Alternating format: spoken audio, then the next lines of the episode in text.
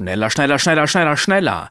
Beim Podcast-Editing oder bei Hörbüchern kann es sinnvoll sein, dass man nicht im Originaltempo editiert, sondern wesentlich höher. Und wie man hier das Tempo erhöht und damit viel Zeit spart, das zeige ich heute. Herzlich willkommen zu Soundcast Filmmusik und Sounddesign. Mein Name ist Tim Heinrich.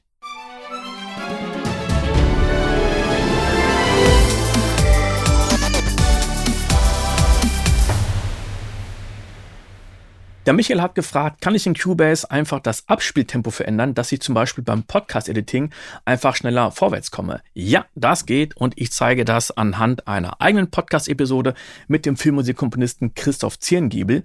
Wir haben da 19 Folgen aufgenommen mit jeweils 15 Minuten. Also mehrere Stunden Material. Wir hören mal ganz kurz rein.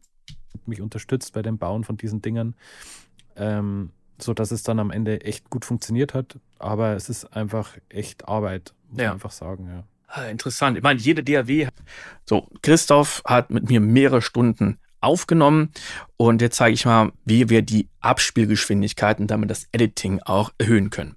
Wir haben hier unten das Tempo, das ist auf 120 BPM und man sollte sich bei sowas immer das Originaltempo merken. Mache ich mir im Tempo-Track Rechtsklick, Spur hinzufügen.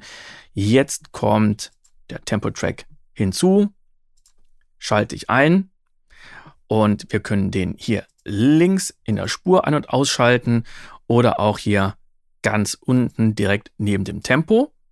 So, kann ich jetzt ausschalten. Tempo ist 120, ist bei neuen Projekten eigentlich sowieso immer 120, aber ich gehe da immer auf Nummer sicher.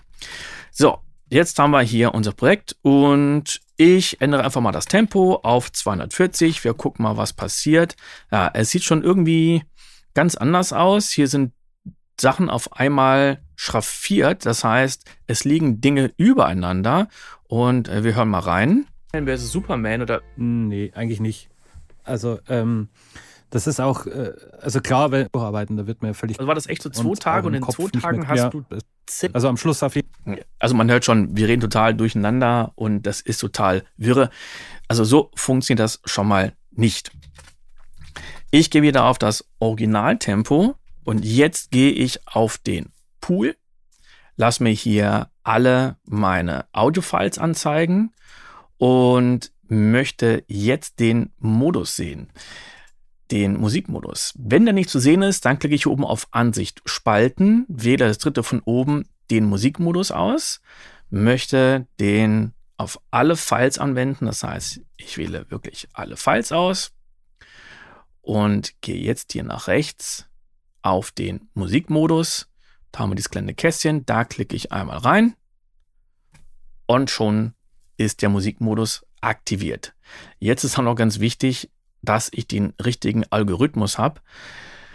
Also der Algorithmus, der jetzt nicht so toll wäre, das wäre jetzt Elastic Pro Tape. Denn je schneller das Ganze läuft, umso höher wird auch die Stimme. Wir probieren es einfach mal aus und wählen jetzt das Tempo 200. Frisch, es fallen einem keine Sachen mehr ein. Deswegen ähm, lieber fokussiert, äh, äh, weniger arbeiten und dann. Ähm ja, ist nicht unbedingt das, was man haben möchte.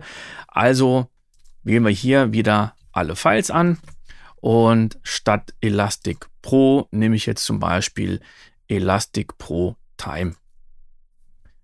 So, und auch jetzt wieder mit dem Tempo sitze ich gerne einfach abends mit der Familie beim, beim Abendessen und äh, ähm, gehe dann auch selten nochmal ins Studio, muss ich sagen. Also war das echt so zwei Tage und in zwei Tagen hast du zehn Minuten ja. auf, auf diesem Niveau geschrieben? Also am Schluss auf jeden Fall, ja. Wahnsinn. Es gab dann zwischendurch Gott sei Dank ein paar Verzögerungen. Kann man sehr, sehr schnell sein. Was auch noch wichtig ist, dass wir hier ganz links im Inspektor bei den Spuren wirklich sagen, dass wir auf musikalisch sind und nicht auf linear.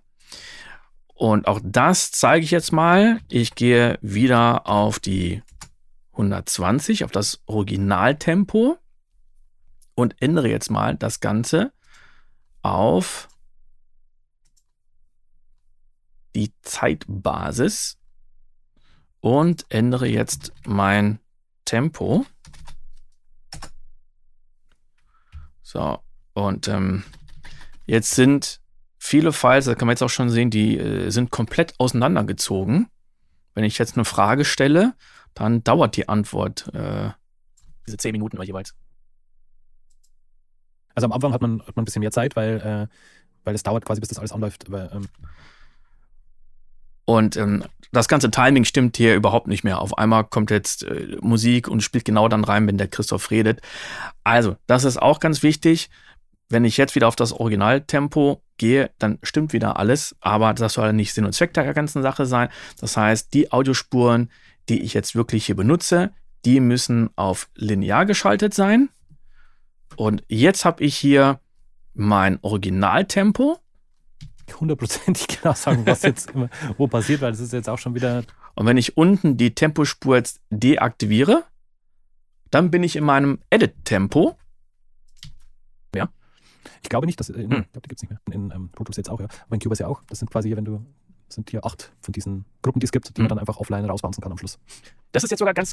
Ja, und wenn man fertig ist, einfach wieder das Originaltempo einschalten, das Ganze vielleicht noch mit dem äh, Key-Command belegen und schon hat man beim Editing unglaublich viel Zeit gespart. Das Ganze kannst du dir natürlich auch auf YouTube angucken und wenn du mal in die alten Folgen reinschauen möchtest, wo es auch unglaublich viele interessante Gesprächspartner gibt, dann lade dir doch einfach kostenlos das PDF runter und stöbere mal in allen Folgen rum. Die Links zu allem findest du in den Shownotes. Bis zum nächsten Mal.